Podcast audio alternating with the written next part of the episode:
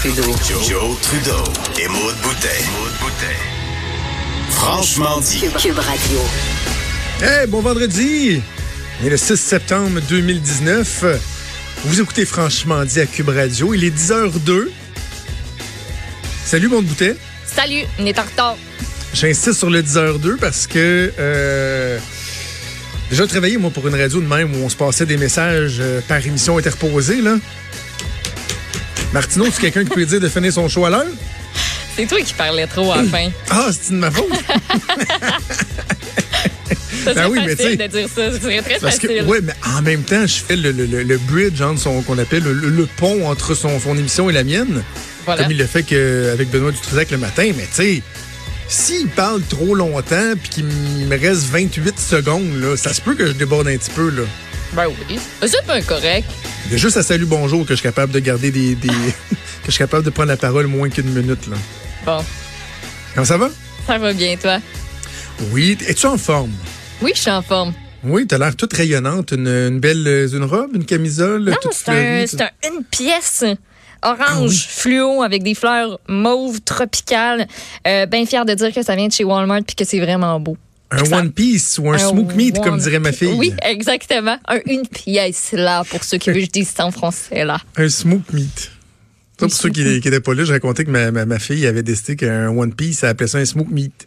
Ça a trouvé que ça sonnait Ça pareil, là, évidemment, à 4 ans. là, tu sais. C'est très drôle, c'est devenu une expression consacrée. Ben, écoute, je suis content que tu sois euh, en forme. Euh, t'es jeune, t'es dans la fleur de l'âge, t'es, t'es, t'es, t'es- t'es dynamique.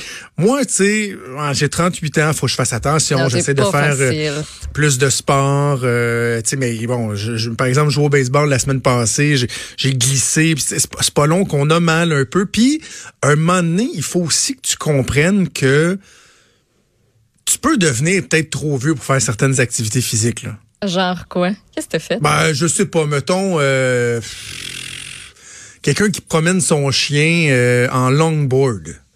T'as fait ça? Non, OK. non, un no boss a fait ça.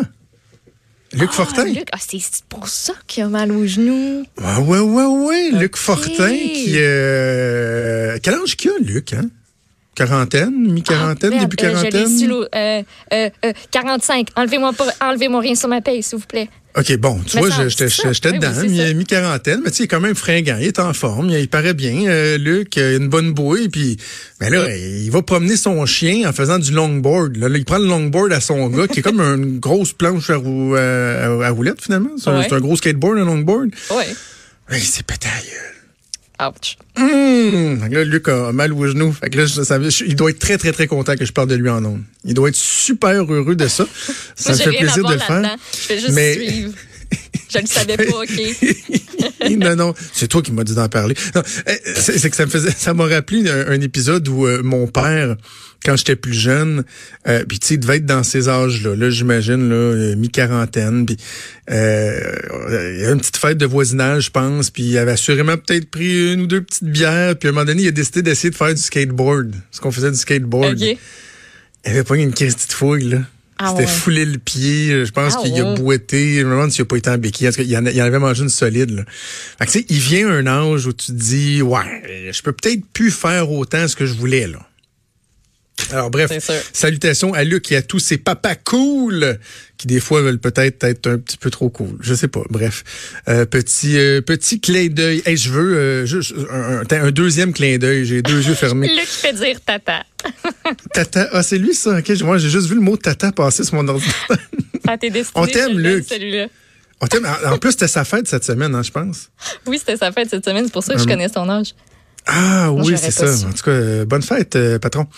Euh, Maxime Bernier. Oui, C'est très drôle, ça. nous raconter. Mais Maxime Bernier euh, devait venir en entrevue ce matin. En fait, je serais supposé être en train de vous parler de Maxime Bernier.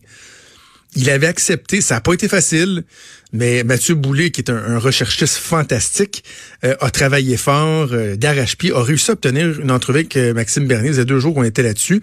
Et il a décidé de venir en studio.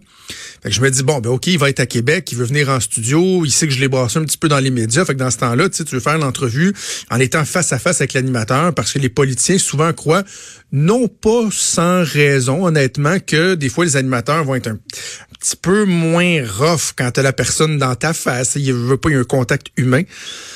Euh, donc Maxime Bernier devait venir ici. J'étais j'étais assez content. Et là hier soir, on, a, on apprend que finalement il y a une urgence en Beauce puis qu'il pourra pas venir.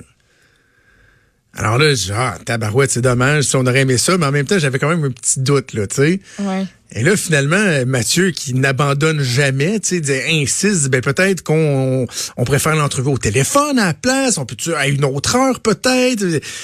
Et finalement, la recherchiste, la, la recherchiste, l'attachée de presse de euh, Maxime Bernier a envoyé un, un message texte euh, à Mathieu en faisant un copier-coller du dernier paragraphe de ma chronique de cette semaine où je disais que pour toutes les raisons mentionnées précédemment de manque de jugement de Maxime Bernier, je disais que j'avais l'impression qu'il n'y avait pas d'affaire au débat des chefs, qu'on n'avait pas besoin de quelqu'un qui était pour vouloir faire euh, voler le show puis faire bah, Fait elle a avoué dans le fond que à cause de ce que j'ai dit, ils décident de pas venir dans le show, ils changent d'idée, puis viennent pas. Premièrement, bravo là pour le, le suivi, ils s'en sont rendus compte quatre jours après que j'avais écrit cette chronique-là dans le Journal de Montréal, le Journal de Québec. Mais c'est qu'en plus, l'homme qui n'a peur de rien, toi, qui est pas comme les autres politiciens, qui hein, qui a pas peur de dire les vraies affaires. Puis je vais vous le dire, moi, les médias, vous faites votre job tout croche, puis à la première occasion, je.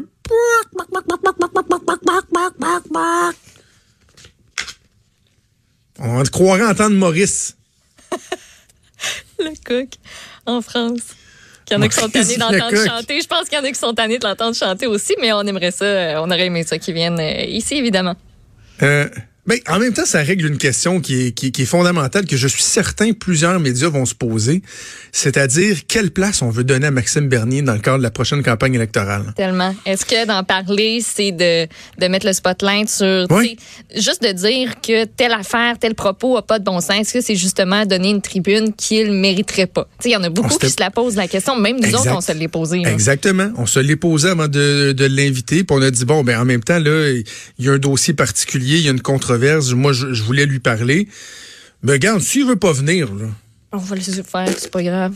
tu sais, moi je pense que il va peut-être avoir de la misère. Le un moment donné, ils vont revenir en rampant. Oh, voulez-vous parler de nous? Voulez-vous parler de nous? Bref, quel drôle de politicien. Puis c'est quoi, je vais arrêter d'en parler de drette là. Je trouvais juste ça drôle de dire que son attaché de presse, qui est une menteuse by the way, là, première tentative que Mathieu avait faite, elle a dit, elle avait dit, oui, oui, je t'ai, je t'ai rappelé, je t'ai laissé un message. Mathieu il dit, Pas, j'ai pas de boîte vocale. Oups. Oupsie. Parce que, oh oui, ah, bon, on va me tromper de Mathieu. Après ça, c'est l'urgence en Beauce. Appelons ça l'urgence chicken, tiens. L'urgence chicken. Parlons, on va, je vais passer d'un autre poli- d'un politicien à un autre.